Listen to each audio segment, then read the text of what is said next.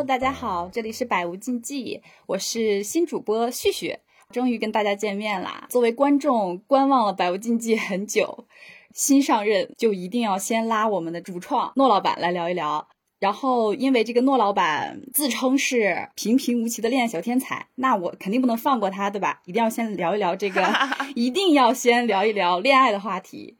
所以，那就先请诺老板给我们打声招呼吧。Hello，百无禁忌的小伙伴们，我是你们的诺老板，非常欢迎旭旭加入百无禁忌的主播团，开始我们百无禁忌更年轻化的内容选题。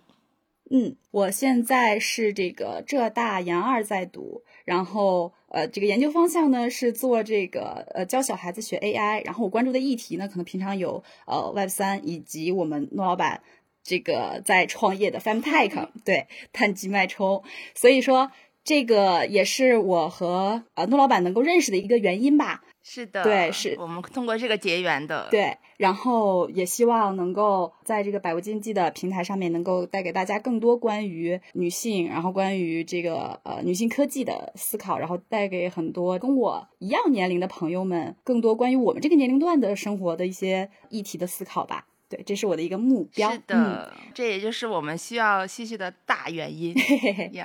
嘿，然后那这一期呢，我们就想来聊一聊这个。婚姻，还有恋爱，也就是婚恋的一些话题。那在开始聊之前呢，想呃八卦一下，问一下 诺老板，敢不敢来一个快问快答？就是说现在的这个感情状态是什么样呢？哇，好刺激哦！啊，感情状态，我觉得这个。我其实为了立住自己的人设，我通常情况下是单身的。OK OK，但是我是有男朋友的呀。呀，OK，那比较好奇，这个感情生活在诺老板的生活中是一种什么样的存在呢？哇哦，这件这个话题其实，呃，感情对于我而言并不是那么呃神圣的存在，其实更多的像衣食住行，就是像比如说类似于像运动，就是我是要坚持做这件事情的。嗯，就是感情。恋爱不能停，婚不能结，其实是我从始至终的人生信条。虽然这个仅代表我自己的观点了，哇哦！所以谈恋爱和感情是一定会存在的，然后是一个跟吃饭睡觉一样的，嗯，重要性的存在。哇哦！哎，刚才听到一个很关键的一点啊，诺老板说这个恋爱不能停，但是婚不能结，所以嗯，我比较好奇，在这个诺老板做出。不婚的决定的时候是怎么样考虑的呢？为什么有这样子的决定呢？这个是个非常重要且好的问题。首先一点就是，我是觉得婚姻跟谈恋爱其实本质上它是两件事情。就是婚姻在我看来更像是一种政治制度下的契约形式。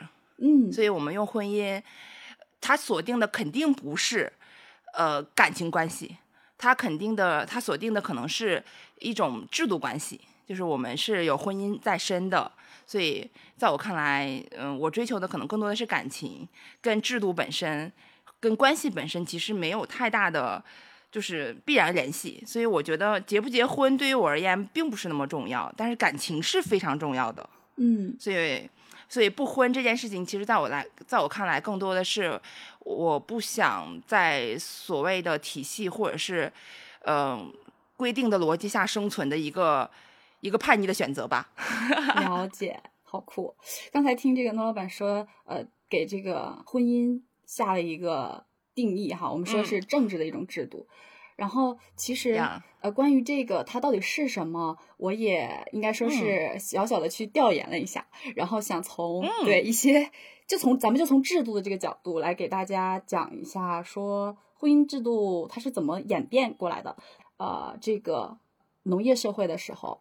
那个时候，我们的经济生活大概是主要依赖于，呃，要要占有占有一定的这个生产资料。然后那个时候的生产资料主要是土地。我们会把这种当时那种就是农业社会里面的经济生活的这种心智的模式带到婚姻里面。然后会，比如说那时候我们通过一些这个呃文学作品就能看出来，比如说像西方的一些非常古典的文学作品里面就有什么。You are my lord，什么？他他占有了我，对，或者说就会有这样的字样，就比如说他占有了我。然后包括现在，其实延续到现在，我们也能感受到，在一些霸总文里面，就经常我们会觉得哇，一一个霸总说 OK，他是我的。就是我一直在想说，这里面 是不是是不是呃有一个。呃，占有的呃情节可能是在很古早的，就我们祖先那个时候农业社会里面就遗留下来的。然后这个是第一个点，就是在农业社会的时候，它这个制度可能是一种呃产权制度，就是经济社会里面那种产权制度。对，而且那个时候的产权它是什么呢？就是因为这种产权制度，所以那时候的婚姻不是男人和女人之间的关系，而是男人器物的归属。也。是这个男人和男人之间的关系，然后他们跟女人之间的关系，唯一的就是对女人的所有权，对，嗯，对，以以这个所有权来象征自己，呃，比如说做一些，呃，以此为一些政治的手段吧，对，比如说包括那时候历历史上还有什么，呃，通婚，或者是说把这个公主嫁出去，对吧？这样子，嗯，然后那么后来到了这个，呃，工业社会，然后有了这个商品。经济的这个时候，嗯，然后就变成了一种交易的心智的 一个东西，又物化，对，又物化了。反正对，原来可能，对对对，是这样子的。然后这个时候就大家觉得说啊，这个时候 OK，我们很多商品都可以自由贸易了，然后就会把这种可以自由贸易的模式又带到了婚姻里面。其实那个时候婚姻就是一种经济了。然后这个时候就不仅是对女性的不公了，这时候其实男性也被定价了。说到现在，呃，我们常说婚恋后面要加个市场。然后婚恋后面要加个，后面要加个价值，对，这样子。所以比如说像我之前的话，偶尔会刷到一些觉得让我匪夷所思的这个博主啊，自 自媒体里面这些博主，他说什么啊，五个秘诀，什么教你什么 衡量，衡量这个呃这个这个另一半，然后或者是还有一个女生就是呃说着自己。啊，这个怎么说啊？就是说列六个维度吧，或者列几个维度，比如说就我们常说的那些，也是我们就平常会说到的，像什么外貌、学历、工作、性格，就列六个，然后说每一个给他打分儿，然后说总分如果是多少就 OK，就类似这种。然后还有一个，除了这种，我原来认为这件事情离我很远，但直到有一天，我在我们的 这个校内论坛上面。呃，有有一条是一个一个男孩子，他觉得自己很自卑，他觉得他在这个所谓的婚恋市场里面他没有竞争力，然后他就列了个表格，他那个表格有，呃，就是比这个还细，就不只是外貌、学历、工作、性格，他把性格都拆出来，什么幽默。然后哇，对幽默，然后什么这个啊，这个体贴，就类似这种。然后工作里面他会拆出来说，呃，比如说这个很有领导力或者什么，就类似于这种拆的很细，然后拆了大概有二十个维度。然后他最后评了一个什么呢？他就每一档呢，他大概这个维度二十多个吧，只他这个。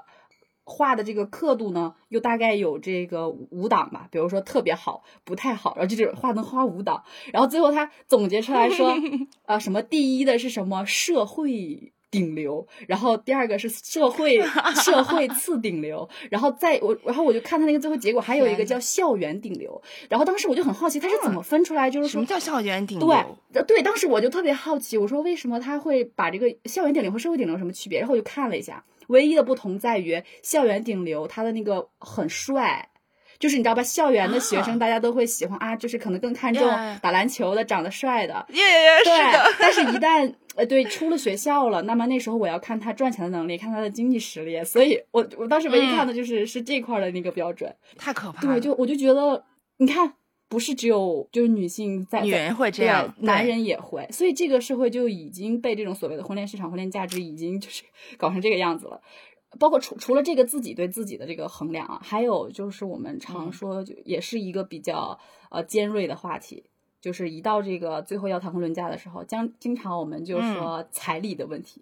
我们总觉得说这个家庭他嫁 女儿就像为家庭买了份保险。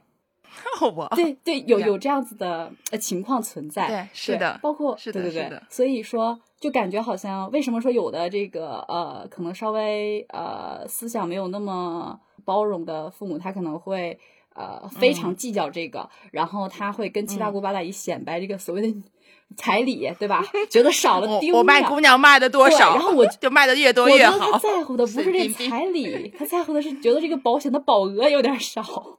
哈 Oh my god！对，我是我是我是这么总结的啊。再往深了一点，说这个呃，商业社会里面除了商品交易这块，还有一种是说合股，合股的一种呃心智。公司并购吗？对，就就是就是说我们我们我们我们之间是一个利益共同体，就是我们结为夫妻，然后婚姻那个时候是一种合伙关系，就像我们在共同经营一个公司一样。但是其实我觉得这种模这种模型啊，我我觉得是我我我 OK 的，我觉得我是认同的。对，但是但但是我需要我需要来我需要来解释一下啊。他什么情况下我是认同的呢？如果我们这个合股，就我们肯定要是有个共识嘛，或者是我们共同投资的一个东西，那个投资的标的如果是啊爱的话，那么我是认同的。嗯，哇，升华了。在这种模式下面，如果说我们追求的追求的是这个呃要有爱的婚姻，其实这个时候婚姻就是对爱的复利的一种风控。嗯，对，当时我我是看到这样的一个观点。嗯哼，因为我们投资的就是这个爱嘛。因为爱它是一个很很很很虚幻的东西，或者说它是一个很有很容易变、很难被价值量化很有很有风险的东西。然后，所以这个时候我们用婚姻做一个契约，就是为了约束这个人的本性。我觉得是这样的。然后，所以这个里面可能就有一个排他性在。然后，对，用婚姻来把来绑定。然后这样子的话呢，随着时间的尺度拉长，呃，我们的这个爱可能就会像滚对像滚雪球一样吧。对，就像一个公司的成长那样子。对，所以这个里面的话，刚才我提到了排他性，这个排他性里面其实有一部分是性的排他性，呃，是这个风控当中比较重要的一条具体的条款。对，逻辑上是这样子的。然后我觉得说这个婚姻呢，就是给爱做这个风控里面法律层面的那个协议。但是其实我们细想一下，为什么有的时候我们会觉得说男朋友或女朋友老管着我？其实他给你定的那些所谓的家规，或者是其实就是他在做风控，就是对他就是怕你啊，你要跟人跑，别人跑了怎么办？所以说，其实那么如果两个人是约定好说未来我们白头偕老，我们结个婚，然后一起去。啊，经历一起成长，其实就是有点像一起经营一个呃婚姻。所以为什么我们要在婚姻里面用“经营”这个字儿？我觉得也是有一定的道理在这个里面的吧。是的，所以就是你这种感觉非常对，也非常正确。就曾经。呃，或者是到现在吧，也其中有一部分我也是认同的，但是它有一个最大底层逻辑上的悖论，就是婚姻跟爱情之间的关系是不是对等的这个问题，我们要想一下。如果婚姻跟爱情是对等的，那么可能上述的绝大多数论据或论点都是成立的。那如果婚姻跟爱情并不是那么对等的，如果它仅仅婚姻仅仅是一个。关系层面上的共赢共创的逻辑的话，那爱的部分上述的论点很多内容，我觉得就是很奇怪，或者甚至是很很就是会互相排斥。嗯，大概是这样的一个状态。所以我一直觉得，爱本身作为人类的追求，或者是感情作为人类的追求，是始终会存在的。但是婚姻是否？在你的人生砝码里面是要加权的，我觉得这个是真的是需要因人而异的去考虑。就至少在我自己的个人逻辑上来说，婚姻跟爱之间的关联性并不是那么大。然后婚姻是不是能够跟爱情之间有一定互通或保障的关系，我也不这么认为。就是婚姻跟爱情是两件事啊，然后爱情跟感情是正相关的。当然，婚姻中也会有感情，但这个感情跟爱情是不对等的，且或或者是他们不是感情里面只有爱情，嗯，对，他感情里面会有很多两个人的相处。婚姻当做一种经济制度的话。我们会追求损益，对，然后会做风控，然后会讨论它的 ROI 是什么，对，就是我跟你结婚到底为了什么，然后我能收获什么，你能收获什么，我们彼此会失去什么，这个 ROI 是不是能拉平？对，就是完全企业经营的逻辑，所以这也就是回应了说，婚姻如果里面有损益和经济效益的话，那它的存在其实跟我们一起合伙经营一个企业。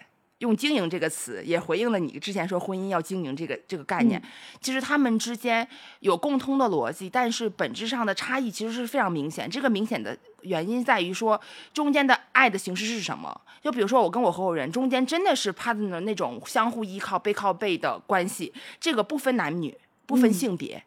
我们是这样的关系，那如果是异性且是谈恋爱或者是有爱的状态下，你还能不能有效的去处理你这种合伙的关系？嗯，是很干净纯粹的合伙，这个事情是真的值得深思的。就如果你是谈恋爱状态，然后你又把谈恋爱的状态跟未来的婚姻、跟合伙经营自己的未来挂钩的话，中间会有很多身份、角色、视角上的调整。你是否能做明白？嗯，你们在一起是因为爱，是因为爱情，然后你们要共同面对生活，你要经营这个事情，经营本身又会涉及到。我们上述所说的就是传统的经营公司里面的这些很很，在我看来很很生硬、很数据化，甚至很无情的元素在里面。友情跟无情的冲突，在我看来太恐怖了。所以为什么我们会把自己的事生活变得那么复杂？所以这也就是我选择不考虑婚姻的原因之一，就是我可能处理复杂问题的能力不太够。所以爱情那就是爱情，经营那就是经营。所以我我恰巧是想把。这个事事情简单化处理，所以我对婚姻这件事情，我是不是特别愿意进入的？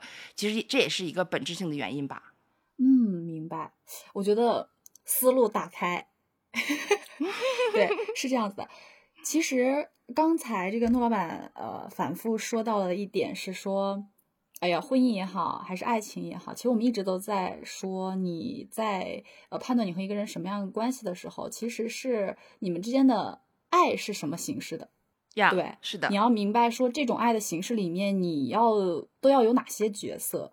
那这些角色，你要把它放到一段关系里处理呢，还是分开几段关系里面处理？那如果你都放到一个里面的话，你能否处理好？这个其实是我们我们在都不说要要不要进入一段婚姻，我觉得任何和任何一个呃，你你爱的人，你有所依赖的人，呃，在相处的过程中都需要考虑的问题。对，是的，是的，哦，我这边还想插一个小段子，就是今天其实我们我也是突发奇奇想遇到的状态，就是真的有很多呃感情的状态，真的是因为爱而结合的，然后孕育了家庭，有了宝宝，然后但是呢，随着时间的推移，会有个非常好玩有趣的现象，就是很多呃自由恋爱、彼此相爱、结婚、生了宝宝之后，人真的会变。嗯，不管是男生看女生还是女生看男生，你知道我听到男生一个非常有趣的 分享，他说，呃，我们真的非常爱彼此，然后结婚了，后来发现宝宝到了一定程度上，一长到一定程度上，就会有教育的问题呀，然后包括生育成长的问题啊，这种东西会冒出来。然后他说，他说他觉得他现在老婆就会变成那种成天。要不然就打孩子，要不就是骂老公。他说这种婚姻真的不想继续了。他说只能苟延残喘。我说你们俩是自由恋爱，又不是因为某种所谓的那种哈要要结婚，你们自主选择，为什么会这样？所以他会觉得说婚姻跟爱情，然后婚姻之后会经历的那些事情真的匪夷所思。他也觉得也不知道为什么会走到今天这一步，但是确实 就是他他他爱人真的就是每天陷入到教育孩子，然后骂老公。的生活困境里，对，所以其实这里面你看，他就是呃，除了他们恋人的角色之外，随着他们的婚姻的延续，他们又有了父母的角色，这里面势必要要开始有一些变化。针对刚才这个诺老板说的这个爱的形式，这个其实我想呃，跳出这个爱情本身，我们就来谈谈爱吧，就来谈谈爱。对，呃，我我也是在一本书里面看到的。你看，我为了跟诺老板做一期学霸人设，不是不是对学霸人设尽显，不是是这样子的，主要是为了跟诺老板对话，我怕自己这个认知上不去，我 疯狂看书。OK OK，好，在这个书里面，他大概是提到说，爱它是领略、守护和成就一种独有的美。它这里面其实有四个地方需要我们注意，一个是领略，其实我觉得这个里面。嗯，如果我们回想一下自己的感情经历里面，大多数就是你会觉得一个人他欣赏你，就包括我们有的时候会问他说你喜欢我什么呀，对吧？就类似于这这样的一种感觉。然后守护的话呢，可能就是我理解的是，呃，说浅，说浅一点，陪伴，对陪伴，对说浅一点的话，就是我我工作一天很忙了，我回到家了，对吧？有个人这个关心关心我累不累，对，然后包括陪伴。然后包括呃，对，会和我聊呃沟通聊，然后支持我这样子。然后成就的话呢，我觉得可能就是呃和这个守护有有一定的交融在吧。它可能更多的是比如说像你刚才说的，你和你合伙人那种关系，你们彼此成就的那种感觉，会一起做一件事情，我觉得它也是对，也是包含在这个嗯爱的这个里面的嘛。然后它这里面提到的这个独有，可能指的就是我们觉得说这个萝卜白菜各有所爱，就是我们不要觉得说呃。就是为什么没有人喜欢我？呃，就像刚才我举的那个我们校园论坛里的那个男生，对吧？他可能觉得暂时没有找到一个呃恋人，他会开始把自己框在这个经济视角里面去看这个爱了，然后他就开始把自己拆解这些维度。最主要的原因就是你要相信自己有独有的特点，然后总会有人来爱你的。所以他大概我是这样理解他这个呃观点的。然后带着他这种观点，我们再去谈一下说。除了爱情之外的爱，比如说像这个父母的爱，那他这个所谓的领略和守护，这个我们都能感受到，这个他对子女的这种是一种本能。那成就，我觉得很大一部分就是他对我们的教育。我们再来说自爱，我觉得有一个观点我们经常能听到，说要先爱人的话，先爱己。我觉得是这个道理的。当你能够领略自己的美，那你就是很自信的一个人。然后，当你能够守护自己的美，然后就是一个自尊的，然后成就自己的美，可能你就开始去追求自己的价值，去自强。所以，当你是一个自爱的时候，我们就能够说，呃，相当于拿自己就像做了一个实验的那种感觉。一方面锻炼了自己的爱人能力，然后另一方面，我们也可以就是怎么去想这件事情呢？比如说，我们说人是自私的，如果一个人他连自己都爱不好的话，他怎么能够真的学会好好爱别人呢？这个。嗯，果然是读了书。呃，是这样的，我是觉得有些东西，就是我们看到的大的逻辑，其实是没有错的，就是关于我们上述说的那几个维度的事情啊。嗯。但是我觉得从实践或者是呃个体的真实感受来说，首先一点就是我们去爱人或者是被爱的这种需求是。显而易见，必须存在的，每个人都会有。嗯，然后每个人之间的不同和获得爱的方式的不同，或者是获得爱的体验的不同，真的是取决于个人的，你整个的，我我们说是认知，可能显得有点大，但是真的是个人的需求，就完全纯纯纯的个人需求。就有的人就像喜欢吃甜多一点，有的人喜欢吃辣多一点一样，就每个人真的是差异非常大，这种个体差异是。在我看来是很难被量化处理的。如果你能够简单的量化处理，那可能在我看来你是没有感受清楚你到底需要什么。所以它中间至少在配比上，它一定是不同的。就每个人需要独处的时间多一点，哪怕多那么一点点，也是个体差异的逻辑。嗯，所以说，如果你能简单的把自己分清楚，在我看来，可能是你没有把自己想清楚，所以你才能那么粗暴的用一些通用的维度去把自己归类。所以这件事情是。在我看来，是想获得爱的，先要解决自己的问题，就是你到底想要什么？这件事情是一定要自己关照的。所以在这个关照之下，maybe 你可以获得一个非常适配你的感情，或者是双方配合获得一个彼此比较适配的感情。所以这个一定是基础。就像你说，我们自爱这件事情，说自爱这个词很大，那我们每个人都会说爱自己，但是你真的有那么爱自己吗？就像我说的，你能把自己到底需要什么想清楚吗？我觉得绝大多数人都不可以。嗯，甚至我到现在，我经历过的，或者是我看到的，很多人都很难把自己需要什么划清楚，因为需求也会在变，自己也会在变。嗯，所以这是一个实时更新的逻辑。所以对自己的关爱、自爱是一种自查，它是伴随着我们生老病死到最后一刻，每一个阶段都会要时刻 care 自己的。点，嗯，所以这个东西一直在微调状态下去处理，所以我觉得，嗯，首先一点就是谈恋爱或者是婚姻这件事情，归根结底还是对自己的认知，就是你对自己的掌握程度，对自己的理解程度是不是那么的颗粒度那么的细？如果真的细到一定程度的话，其实很多问题就迎刃而解了，并不是一个需要拿出来讨论的话题。对，嗯，就是要明确。自己的需求都是什么？然后说这个需求当呃颗粒度很细的时候，就有些问题就迎刃而解了。这个能有例子吗？嗯，呃，例子这个是我可能没有那么多例子，我只能用自己来勉强来举个例例子吧。好的，就等于说，就比如说，呃，我是什么样的人？这个词，这个这个问句看似很宏大，但是它绝对能从你需求方的呃需求细节上去圈定你到底是谁。就比如说，我真的非常喜欢自由这个状态，那我的自由可能会体现在哪几个方面？比如说，我对于地理位置的自由感，嗯，然后我对于呃生活状态的自由感，嗯，然后我对于个人追求的自由感，就是这些自由，光自由这个词就可以拆得很细，那就意味着说哪些东西会妨碍你的自由，你就会很清楚。就比如说有人说，哦，no，sorry，我接受不了异异地恋，我说那谢谢，拜拜，因为我肯定是会在异地，我现在可能在这个地方，但是我不确定我一辈子会在这儿，这个不取决于我是哪的人，或者是我我的家在哪儿。我会追求我想要的那个东西，哪儿能实现它，哪能承载它，我就去哪儿。所以这点对我来说就 no。如果你非常 care 这个的话，那可能不合适。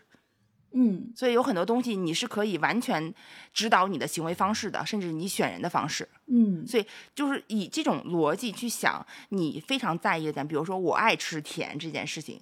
我对辣完全不耐受，吃不了，吃完会拉肚子，那就意味着，除非对方配合你，否则你很难做到跟他吃在一起。嗯，我见过好多感情非常 match 的情侣，当走到婚姻或者是要长久相处的时候，饮食习惯上的不合适，甚至睡眠时间上的不合适，甚至审美取向上的不合适，都能导致他们分崩离析。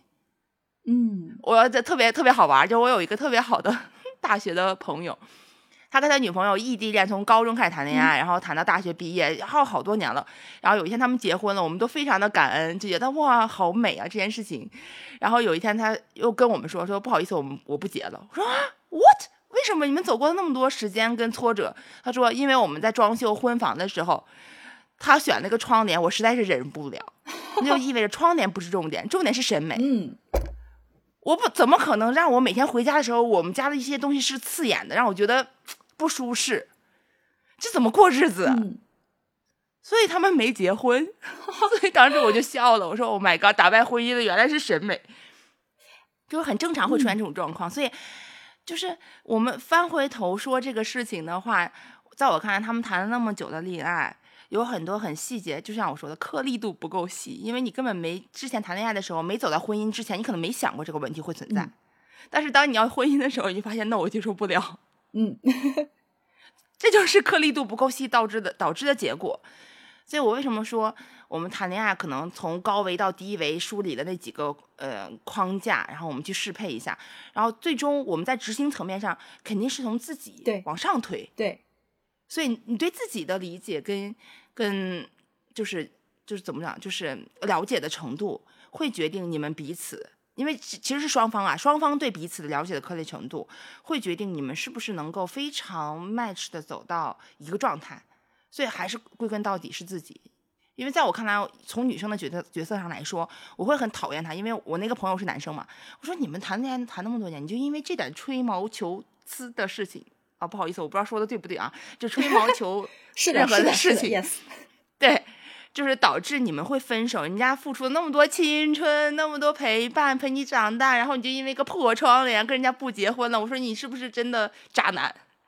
但是翻回来想说，真的要是放到我身上，我也接受不了。我我也不是特别，就那我们就谈一辈子恋爱好了，就不涉及到要共同成立一个家，那就不涉及到你选什么窗帘的问题。你住你家，我住我家，你爱选什么选什么。嗯，明白。但是，一旦变成一个家的话，那就真的要血溶于水的逻辑了。就是你，但凡一点不舒适，脚会硌，就是穿不了这双鞋了。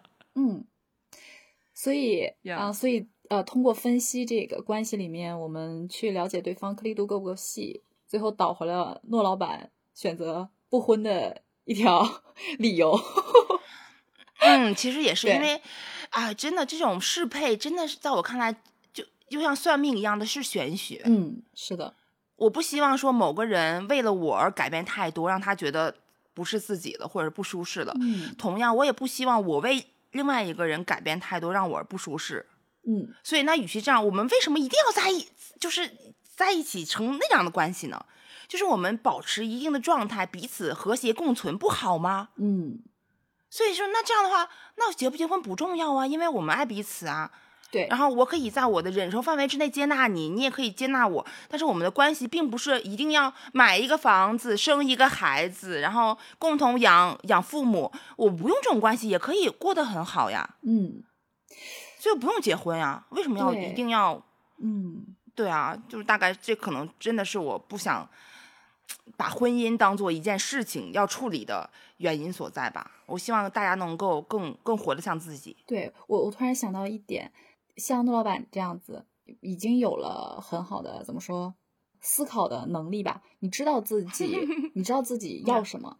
但有的人，那可能他首先最原始的，他可能也不是很了解自己，然后他可能也不是很了解别人，然后大家都嗯都是还是懵懵懵，嗯嗯，我这我要说东北话了，对不起，可以说 so cute。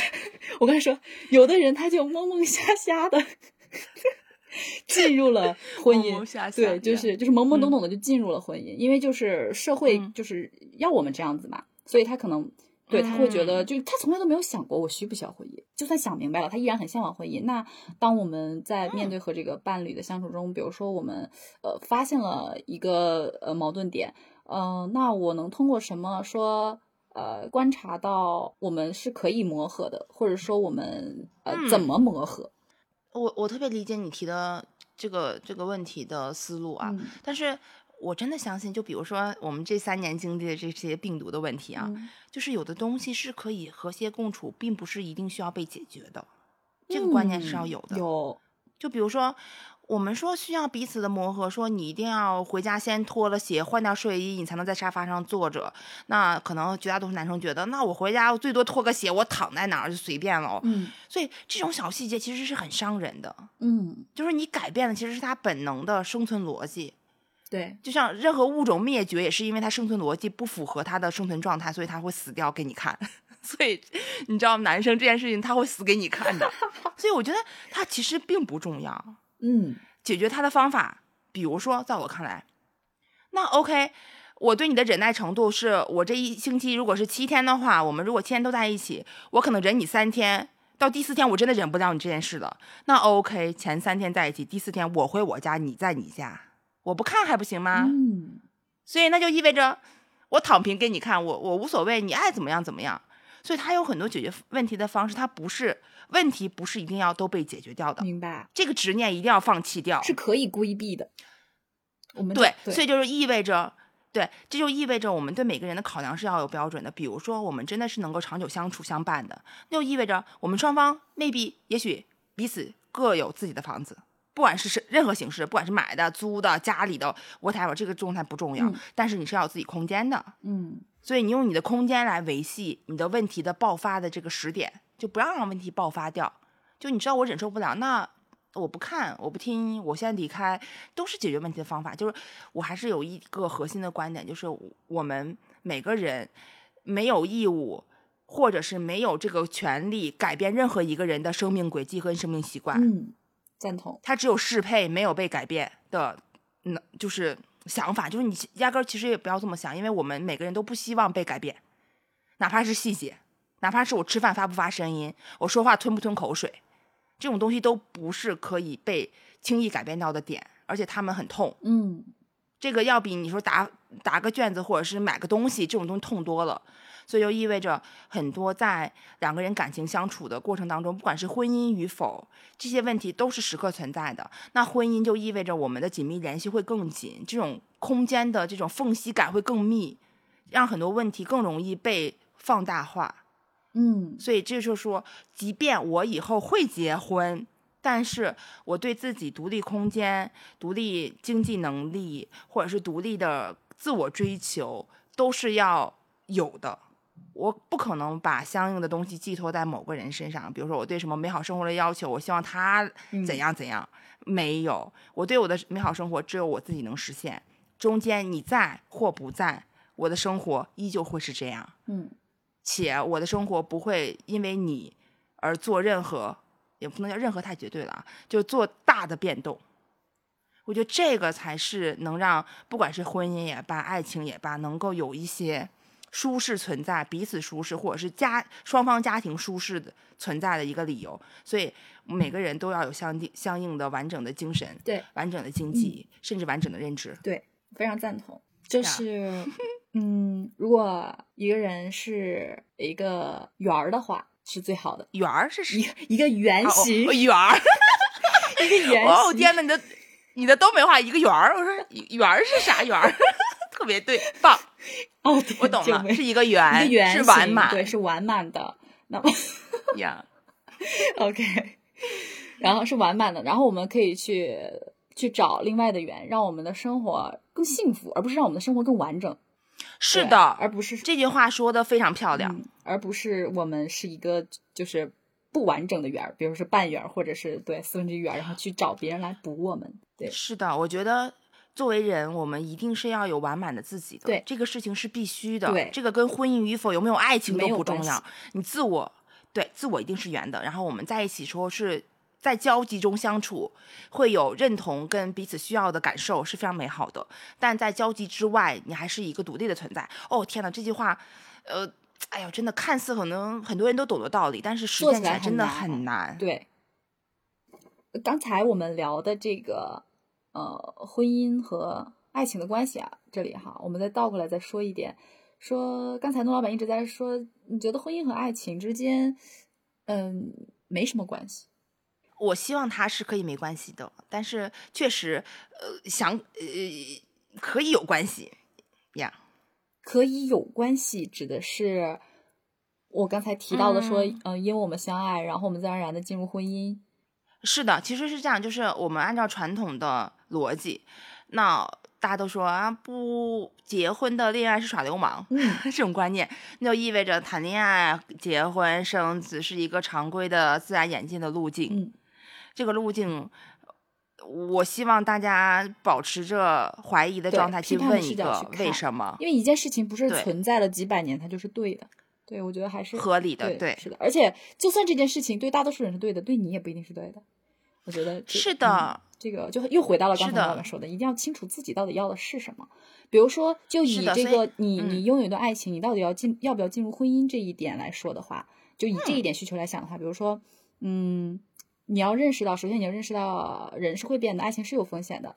然后你觉得说。呃，你要想清楚自己到底需不需要婚姻来说给爱情做一个，就是我们两个签个契约做一个保障，还是说，呃，你你用婚姻是说让我们两个人呃一起就是在这个社会上面生存，共抵这个风险？对，反正就是你要清楚你你到底要婚姻来做什么。常常说这个不以恋呃结婚为目的的恋爱就是耍流氓的一点原因，是不是我们排他？我觉得婚恋里对婚恋里面的这个排他性，我不知道诺老板怎么看。就是以你以你的观点，不管我我我恋爱也好啊，还是我结不结婚也好啊，这个排他性，呃，我们应该以什么样的视角去看这个东西，能够更豁达的去去面对它呢？嗯，哦天呐，这个问题也非常好。首先一点啊，就是排他这个状态是一定会有的，但是千万要注意排他。不是说完全的彼此的偷偷的拥有，就是全部在一起。因为就像我们吃饭一样，营养要均衡，嗯，所有东西都要摄入，你才能健康。那在感情关系里面，真的是一样是这样子，因为不可能就是两个人真的是彼此所有在感情需要摄入的元素里面，你都可以给予的。嗯，在我看来。我在我看来，真的有可能有点绝对了，是不可能存在的。嗯，就是你可能满足一个人绝大多数的情感需求，但是总归会有一些是你满足不了彼此的。对。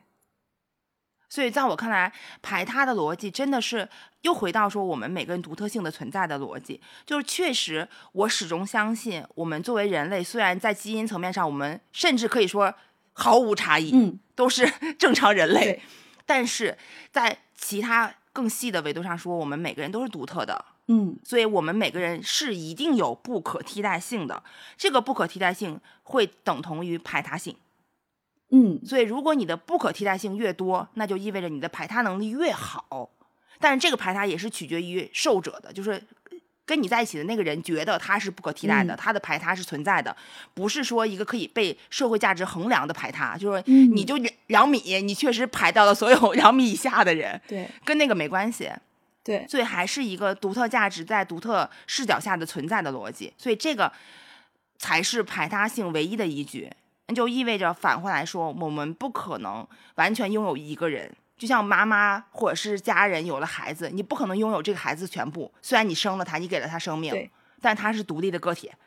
对，父母跟孩子都是这样的关系，更何况两个毫无血缘关系、完全靠适配在一起的人，你还要求那么大的排他，就他的生命你全拥有？哦，怎么可能？对，这逻辑上不合理。自己太自私，对别人也不公平。是的，所以我特别理解，就是你在排他里面，我我说的排他不是说你可以有一大堆的男女朋友，因为有很多，比如说在娱乐上的需求，他可能放在游戏上，明白，放在社交上，放在运动上，放在自己的个人喜好爱好上，这些都会分散掉这个人对你的，就是就比如说双方之间的彼此依赖度，就有很多时间是他要给到游戏的，嗯，或者他要给到运动的，或者他要给到社交、给到工作，这些东西是不可被避免的。所以你要清楚的认识到，在两个人的关系当中，你的排他点在哪？嗯，然后这个点是对方很需要的且很享受的，那这一点的存在就已经很排他了。所以只要有这些点存在，它就在我看来，它就已经意味着排他了，而不是说他所有的需求你都能满足，他不可以在另外的方式上得到满足。我觉得太恐怖了，法西斯也没有这样子的。嗯。对，所以，我们对排他的理解要要好好想想，绝对不是他的生命彼此就完全生命上的交付。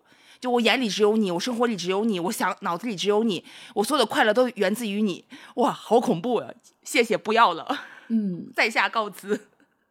我压力好大。对，我觉得是这样子的，就是社会关系这件事情不可能只在呃两个人之间发生，或者是说他所有的呃这个。需求也不可能都在一个人身上，但是呃，在婚恋里面，我们常常说的一点，或者是我想把它单拿出来一点，是这个性的排他性。嗯，对，因为 interesting。对，我觉得你刚才说的，说我跟别人打游戏，对吧？我跟别人去蹦迪或者这种，其实很多包容的人是可以可以做到这一点的，但是我觉得很少有人会觉得在这个性的上面。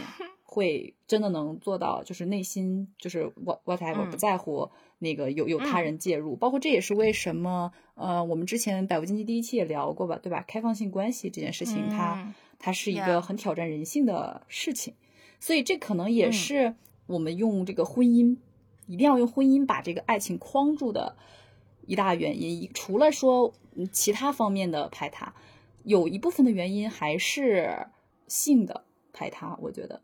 把控这个他和别人发生性关系的这个风险，我不知道呃，诺老板是就是赞不赞同这个？你要给我挖坑了，你要给我挖坑了。首先啊，我跟你说，这个东西仅代表我自己的观点哦，然后也不要对我产生任何攻击哦。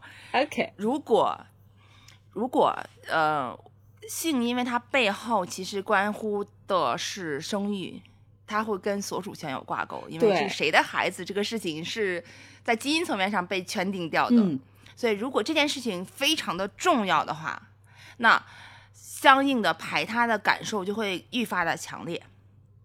这是一件事，这其实关乎于生育观的问题，然后才能聊到我们排他性在在 sex 逻辑上的一些，就是就是针锋相对的点。就如果你对你是爱孩子的。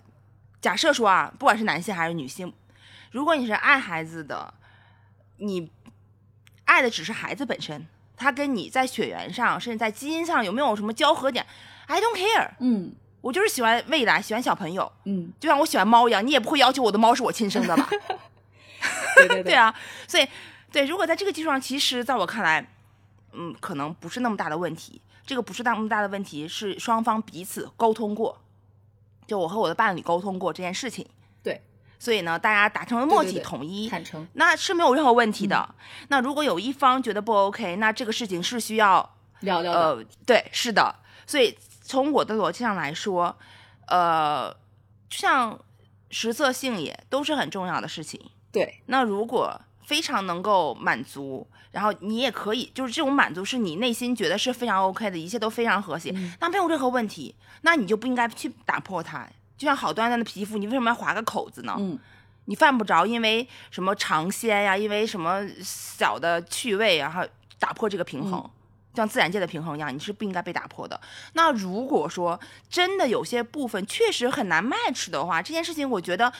让彼此有一个更好的生存体验是对的，嗯，所以我是觉得排他与否这件事情，如果抛抛开所谓基因传承的逻辑之外，是自由的。就我本能上是觉得它是自由的，嗯，彼此的坦诚，其实本质上来说，其实是对自我的坦诚，对。我对自我是非常坦，我接受我自己的一切的想法需求，它是错是对，对的我可以坚持，错的我可以改正，但是我愿意面对它。那两个人也是一样的，我们共同面对一些坦诚的问题，嗯，那能接受我们就用接受的方式，那不能接受我们一定会有其他解决方案可以处理的。所以这个东西，嗯，我觉得，呃，不是以排他与否作为这个事情的评判标准，而是以我们彼此之间的开放度。嗯，这种开放度是从内而外的开放度去考虑，是不是要有一些排他，哪些不排他？但是排他里面可能会包括这个元素，但是绝不仅仅是因为这个元素，是的，来排他。嗯，为什么我们说有渣男呢？对吧？就是有。渣男哦，是什么意思？有渣男的意思就是说啊，哦哦，有渣男啊！我说有渣男，为什么有呢？是有，哎，旭旭，你这个口音哟，真的是已经第二次出 bug 了。没事，我在改。哦，有渣男，大家现在都知道我是哪儿人了哈，不用自我介绍了。对，就是有渣男，我觉得他们这个是涉及到不坦诚那个层面的。对，其实我们不，我们不会去榨着这个。嗯，他对性的需求或者什么这种，但重点是他骗人、欺骗人，我觉得这个可能是呃所有的女孩子比较在乎的一点。呃，对，其实是这样，就是我们不是说呃抨击男性啊，因为呃相对于渣男也有渣女的。对，对我就是举个例子哈，对，别骂我。是的，是的。所以就还是那句话，就是我们对待任何关系，不管是情感关系还是合作关系，坦诚是必须的。对，然后所有需求的明确表达是必须的，然后是不是能达成一致，那是看后续的结果了。但是坦诚是一定的，嗯，就是所有的隐瞒、欺骗都是不道德的，在我看来，这个是真的。对，这是已经涉及到道不道德的问题了，对他人的问题了，这就是。OK，是的呀，嗯嗯，那哎，其实说了这么多，哎，其实蛮想问这个。其实感觉年轻人都依然是渴望爱情的，但是好像大家不管通过什么方式都很难找到满意的另一半，不管是这个自然的相处，还是这个通过相亲。所以我在想说，你是怎么分析这件事情，或者是你你觉得给大家一些什么建议，能够让他们去打开自己，更好的去实践爱这件事情呢？嗯，渴望爱情跟找到另一半其实是两个问题，在我看来啊，就是每个人对爱情的渴望。呃，可能会分程度啦，可能会分需求，也可能跟生命状态有关。但是渴望本身是一定会存在的。然后你的渴望跟你找到另一半之间一定是有个 gap 没法弥补的。这个 gap 的本身，哎呦，又往回说了，就真的是源自于自己。嗯，因为你可能对爱情的需求投射到另一半的时候，你可能希望的是百分之百，甚至是百分之二百、三百、一一千的实现。嗯，但是现实情况下是不太可能存在。嗯，那么美好的情境，当然一定会有这样美好情境发生的，但是我觉得那是很幸运的。那绝大多数其实是很难完全匹配的。所以说，你对另一半这个事情，而且是满意的另一半，你的满意值到底是怎么划分的？这件事情还是要问自己。明白。所以说，你说你对这个人不满意，可能也许是你要的太多。对。也许是另一半真的差的太多。所以这个东西要单另。去想到底满意是什么意思？对，所以获得满意其实取决于你的满意值有多高，或者是你对满意的追求到底是什么。所以找不到另一半，在我看来可能是就像我们做科技产品一样，你自以为的应用场景跟应用需求跟真实的消费市场中间差别很大。嗯，就像我们在找所谓的消费市场一样，所以这个东西哦，真的是。还是要回头问自己，就是你找不到满意的另一半，那你的满意到底是什么？哪些是真实存在的现实需求？哪些是你臆想跟歪歪出来的需求？你要清晰的画完这个，才能看到说你找不到到底原因是什么。嗯，在我看来，一定是有解决方案可以实现，就达到你的满意的。但是你的满意是什么？你需要调整。嗯，我觉得这个真的是是需要需要学习，不能笼统的。对，是需要学习跟不断的学习，因为即便你找到了一个另一半，他阶段性的满足，未来也可能不满足，或者是他现在不满足，未来可能会被满足。所以这个东西真的是要警醒的去长远的去看这个事情。而且需要在彼此的磨合配合中，才能实现这种就是绝对意义上的满足。对，说到这个磨合配合啊，包括说呃这个呃清楚自己的需求，其实我觉得它是这样的一个逻辑，就是你先嗯大致清楚的一个需求吧，然后可能你会通过这个需求，你就一定要去主动的去实践吧。嗯嗯主动的去实践，然后去试错，然后呢，你你就算清楚了你的需求，也不要把需求变成条条框框的东西，拿着这些条条框框去就是太死板的对人，对，去对人，而是对，我觉得一个比较好的状态是说，呃，当你追寻到一个爱情的时候，然后你们相处一段时间，然后你说哇，他这么棒啊，原来可原来是呃，就回溯一下，觉得说哦，他是怎么怎么怎么怎么样。对，而不是还有意外收获。对，而不是说你最一开始就觉得他没有这些啊条条框框，就是说他不会很棒，我懒得搭理他，就这种。我觉得可能前一种你会，对，就像你说的，就有意外收获的才是就很浪漫啊。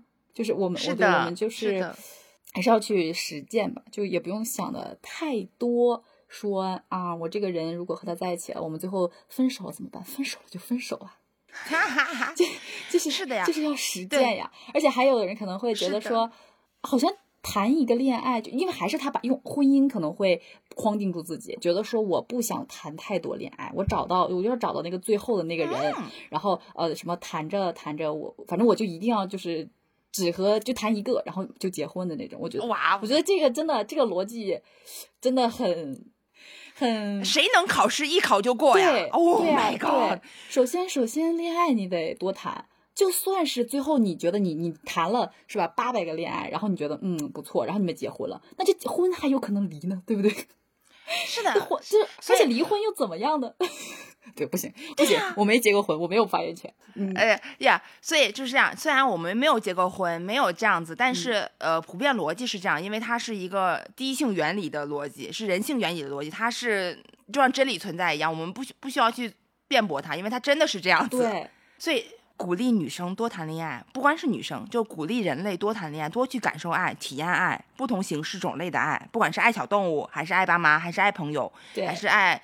呃，同性或异性这件事情都不重要，但是多尝试真的是会好的。是的，就绝大多数概率上真的是这样，就是样本数量为零，你怎么建模呢？你告诉我。是的，是的，是的。而且你这个，而且这个过程其实就是你逐渐完满自己的一个一个过程。对你，是的，你从恋爱的过程中也会学习。是的呀，所以还是一句话，就再往回说说一点点，就是呃，婚姻其实它只是婚姻本身。对。它其实跟你要不要，甚至比如说我们要不要生孩子，对，跟婚姻其实关联也可以不那么大，嗯。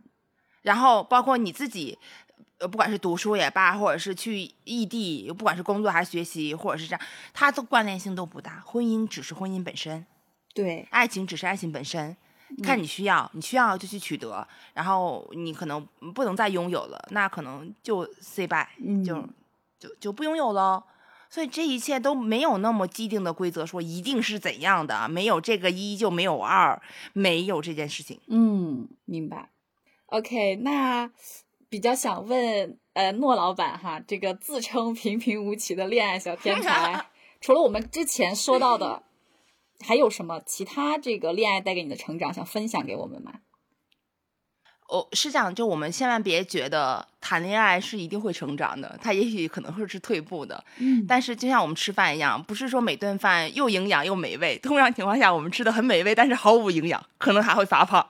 所以，所以谈恋爱跟成长其实是两件事儿啊，只是说我们在谈恋爱的过程当中，其实是踏实到了自己的边界。嗯，就是你会分出分清楚哪种恋爱是有营养的，哪种恋爱是没营养的。然后有营养的，你可能呃不是那么 喜欢吃；有然后没有营养，反倒你会沉迷。就也就是我们常说的，比如遇到个渣男呀，或者是什么这 PUA 呀什么这，所以这个比喻我喜欢。真的是这样子。所以说，恋爱本身，它其实，如果你抱着恋爱能让自己成长的逻辑，那你不要恋爱了。嗯，因为没有人是可以配当你老师的，或者是他有义务当你的老师。你这样的话，可能会伤害到这种关系的逻辑。嗯，所以说，谈恋爱是一定要去谈的，多谈你才能知道自己需要什么，边界在哪儿。嗯，所以恋爱要谈，但是你说，呃，每段恋爱都有成长，我觉得不尽然吧。所以，但是谈恋爱本身是一定要去做的。对，它不关乎于恋爱的时间长短、效能的好坏，或者是收获的多少。恋爱本身就是有意义的，就像活着一样，每一口呼吸都是值得的。嗯，虽然可能有雾霾，或者是太冷了，不重要，但是要做这件事情。对，要做这件事情。然后成长与否，其实更多的是你在呃每一口呼吸维持着生命，然后你每一段恋爱其实都会让你看到一些自己。嗯。这个看到的也许是你的自己的阴暗面，也许看到的是成长，嗯，所以我我们不要把觉得谈恋爱是一件如此之感觉能感天动地或者是 能怎样的事情，它就是一个正常发生的，你让它发生就好了，然后发生到什么状态，什么你时刻保持稍微理智一点，就是这反正我是不太理解恋爱脑是什么样的存在，因为我可能脑子不太好，所以我也没有被恋爱脑过，笑，sorry，所以没有什么经验，但是。至少有一点就是，恋爱要谈，然后它的次数多或少取决于个人需求，但是不是说多就好，或者是少就好。但是鼓励去更多的感受自己，通过恋爱的方式，嗯，我觉得是没有太大问题的。对，对，所以成不成长的看个人，然后也不只不是说一定有成长，也可能没有。所以我觉得大家放平心态就好了。可以的，对我觉得其实诺老板说的这个核心的意思啊，就是说告诉我们就享受恋爱。对，就是享受那种恋爱的冲动，也不用想太多，有没有成长也无所谓。是的，但是而且基本上我觉得啊，当你体验任何一个东西都不是白体验的，这个成长是自然而然的。对，肯定会有的，有一些感受，我们可以说不叫它成长，但是会有一些体验，就一定会有启发。对，就像我们是肌肉的本能的反应，你一遇到疼你就会收缩，它是一种本能反应。嗯，所以任何反应都是证明你这块肌肉是灵活的，是存在的，就仅此而已。它就是这么简单的一件事情，我们去轻松，所以不要给它付出，对对，不要给它那么多意义，它没有，它没有任何意义。哇，你就做就好了。哇哦，然后感受你的反应是什么，然后你说啊，我为什么会这么反应？说人家为什么掐一下他没反应，而我会很疼，疼到不行？那你可能跟他不一样，所以你知道哦，原来我跟他不一样，就 OK 就够了。对，今日金句，爱情不需要成长，不对，今日金句，爱情不一定要成长。对，已经把旭旭主播给聊懵了，我已经感受到，但是这不重要，因为就是我在旭旭的那个年纪的时候，可能比他还懵。我也是因为时间的馈赠，谢谢时间。OK，好的，我期待时间。